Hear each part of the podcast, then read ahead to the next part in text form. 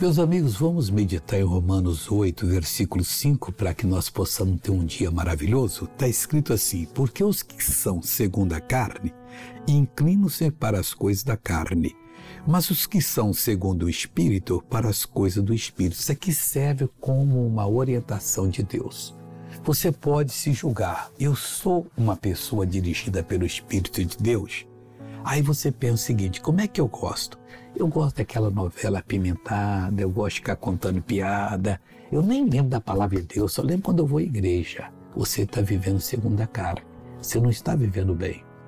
E olha, você vai ter sérios problemas na vida, muita tentação e quedas. Mas se você é uma pessoa preocupada em estar andando na palavra de Deus, ver os seus familiares andando na palavra de Deus, dar um bom exemplo, você então vai ser uma pessoa bem-sucedida, porque você encaixou-se no plano de Deus para a sua vida.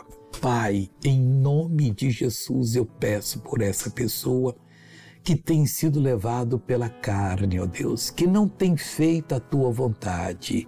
E Pai, eu vou abençoá-la agora, que ela entendeu. Pai, Abraão entendeu por aquilo que foi dito a ele.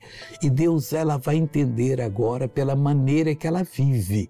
Então, em nome de Jesus, eu mando todo o mal embora dessa vida, em nome de Jesus. E você diz amém. Bom dia.